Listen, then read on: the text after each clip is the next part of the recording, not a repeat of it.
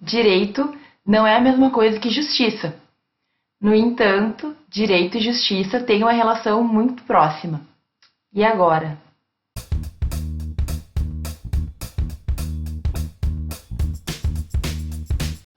É impossível falar de direito sem pensar em justiça. Isso porque, apesar de direito e justiça não ser a mesma coisa, apesar de eles serem dois conceitos bem diferentes, o direito sem justiça não serve para nada. O direito sem justiça, ele não vai, enfim, atingir o seu objetivo final. O que a gente tem que ter em mente, a primeira coisa que a gente tem que pensar é que o direito, ele é um meio, ele é um instrumento para a gente atingir justiça. No entanto, justiça é um conceito muito complexo. O que é justiça? O que significa justiça? Ao longo dos séculos, ao longo das décadas, inúmeros autores, filósofos, pesquisadores discutiram e tentaram então definir justiça. Até hoje, a gente não tem um único conceito.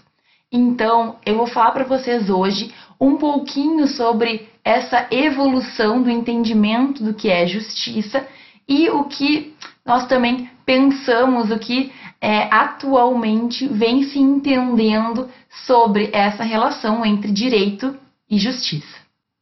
Para a gente começar a desfazer a confusão existente entre direito e justiça, nós temos que saber primeiro que justiça pode ser vista no mínimo de dois ângulos. O primeiro é um ângulo mais teórico, certo? Em que a gente vai falar de conceito de justiça. E o segundo é um ângulo mais prático, em que a gente vai falar sobre o que no dia a dia, no cotidiano, a gente sente como justiça. O que é justo ou injusto sempre vai também depender do momento e do local aonde a gente está inserido. Então, por exemplo, o que é justo para mim na Espanha hoje é diferente do que é justo na Grécia de dois mil anos atrás. Então, o conceito de justiça ele vai sofrendo uma evolução ao longo do tempo. E hoje, é obviamente, né, é óbvio, a gente ainda tem algumas questões do passado que influenciam no nosso entendimento atual da justiça. O primeiro ponto, então, o primeiro momento da justiça é aquela justiça de retribuição, aquela justiça em que eu tenho que pagar exatamente uh, por aquilo que eu fiz, exatamente na mesma moeda. Digamos a lei do talião, né? Então, se eu sou um engenheiro e construí uma casa em que pessoas morreram, eu também vou ter, é, a minha família vai ser morta para poder compensar o dano que eu causei. Essa justiça, ela se, ela se aproxima muito de uma vingança. E com o tempo a gente percebe que não é a melhor forma de se fazer justiça. Quer dizer, é meio complicado. A pessoa fez alguma coisa, mesmo que sem intenção, ela vai pagar exatamente na mesma moeda, mesmo que ela nunca tenha imaginado aqueles resultados. Então, essa, essa justiça que inicialmente era muito bem vista, tem uma vingança daquilo que acontece, ela começa a ser substituída. E aí a gente passa para sociedades mais modernas, né, não tanto, mas mais organizadas, em que, por exemplo, eu vou ter a justiça vista como uma questão de igualdade. É justo que todos os cidadãos, ou ao menos os cidadãos considerados, né, que seriam homens brancos e livres, é justo que todos eles tenham uma igualdade, que tenham o direito de é, pensamento livre, o direito de discutir, ter suas opiniões avaliadas, o direito de ter também poder de decisão. É o início da democracia, digamos assim, em que todos podem discutir e podem opinar sobre ali os direcionamentos daquela sociedade. A justiça como liberdade seria um terceiro momento. Então a gente falou até aqui da justiça como retribuição, da justiça como igualdade, e agora estou falando da justiça como liberdade, que embora seja muito similar à igualdade, não é a mesma coisa, porque durante muitos séculos nós tínhamos pessoas que não eram consideradas pessoas e por isso não tinham liberdade, não tinham o direito de ir e vir, não tinham o direito de decidir sobre as suas vidas e sobre a vida dos demais também. Né? No caso, é o que acontece no governo. O governo acaba decidindo sobre a vida de todo mundo. O quarto momento que a gente pode determinar ainda seria um momento em que, apesar de estar inserido há milênios atrás do pensamento do piano, a gente entende justiça como dar aquilo a quem é do direito, dar tudo a pessoa, tudo aquela pessoa, tudo o que aquela pessoa tem direito a ter. Então, essa é uma chamada regra de ouro no direito. Justiça como é, dar às pessoas aquilo que elas têm direito. Esses conceitos rapidamente passados são basicamente o que a gente pensa hoje em dia ainda, né? A justiça é uma ideia de que eu tenho que receber o que me é justo, o que é meu, e cada um tem que receber o que tem direito. A grande questão é o que é de cada um, o que é direito de cada um. E aí aqui a gente entra na parte mais prática do entendimento de justiça. O que é justiça para mim? É a mesma coisa que a justiça para outras pessoas? Quando eu estou no meio de um conflito, por exemplo, eu acho que o justo é que se dê ganho de causa a minha pessoa. E a outra pessoa que está discutindo comigo acha que o justo é que ela ganhe. Então vejam, justiça pode ser um conceito muito variável, a depender da situação, a depender do momento, a depender do caso concreto. Então, existe uma discussão na doutrina muito grande, na teoria também, embora esse seja um conceito é, teórico e prático, né? Mas discute-se até que ponto os sentimentos de justiça podem influenciar no direito. Porque vejam, na prática, todo mundo tem um sentimento do que é justo e do que é injusto. Se eu sofrer uma injustiça, com certeza eu vou saber que aquilo é uma injustiça. Isso é uma, é uma coisa que se fala muito. Talvez eu não saiba o que é justo, mas eu sei o que é injusto. Então vejam, no dia a dia, o que é justo e o que é injusto fica muito complicado. Cada pessoa vai ter a sua visão de uma situação e vai definir de acordo com os seus valores na vida, na sociedade, sempre eu vou saber o que me parece justo e o que me parece injusto. Só que no direito é bastante difícil a gente aplicar esse conceito prático. Por quê? Porque o direito ele tem que ser um pouquinho mais racional.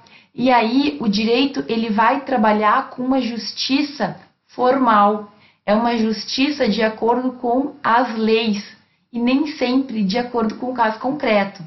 Então vejam, talvez eu tenha feito algo que eu achei que eu fiz corretamente, que eu fiz com boa fé, que eu estava fazendo da melhor forma possível, mas de acordo com a lei, aquilo não está certo.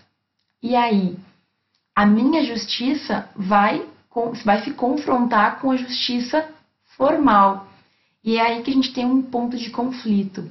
Nem sempre o que formalmente é justo vai ser o que casuisticamente vai ser o que eu acho justo.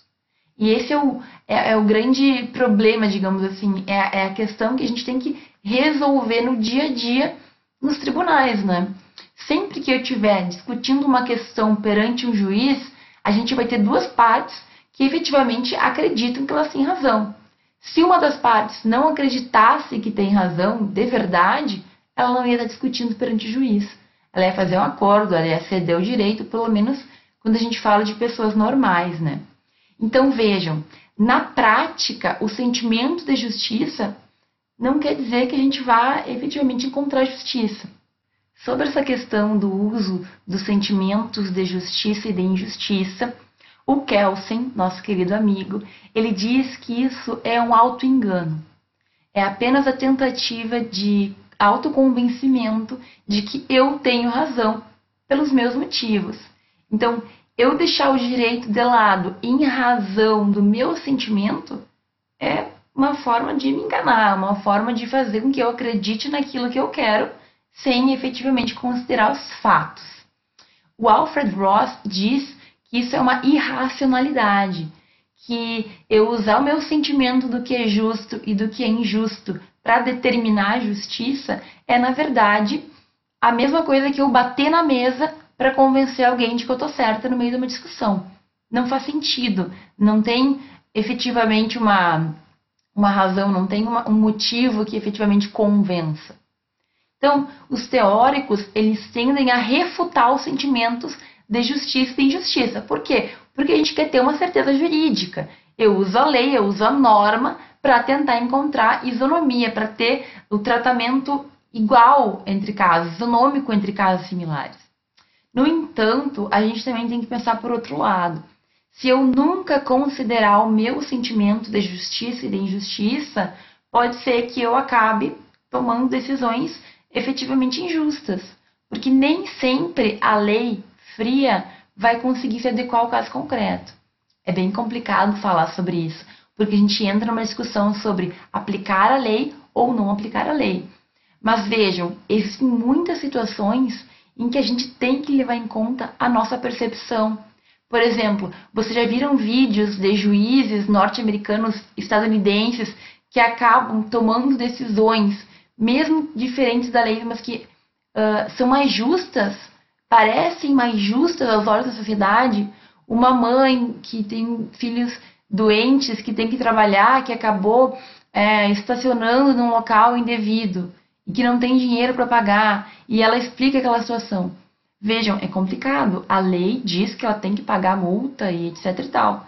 Mas o juiz, naquele caso concreto, visualiza que foi algo que uh, aconteceu e que daqui a pouco impor uma multa vai trazer um dano muito maior do que o dano que ela causou. Então, o que se discute muito hoje é a gente levar em conta esses sentimentos para não deixar o direito algo tão mecânico, para que efetivamente a gente consiga alcançar uma justiça para todos, tratar de forma desigual os desiguais, tratar de forma igual os iguais.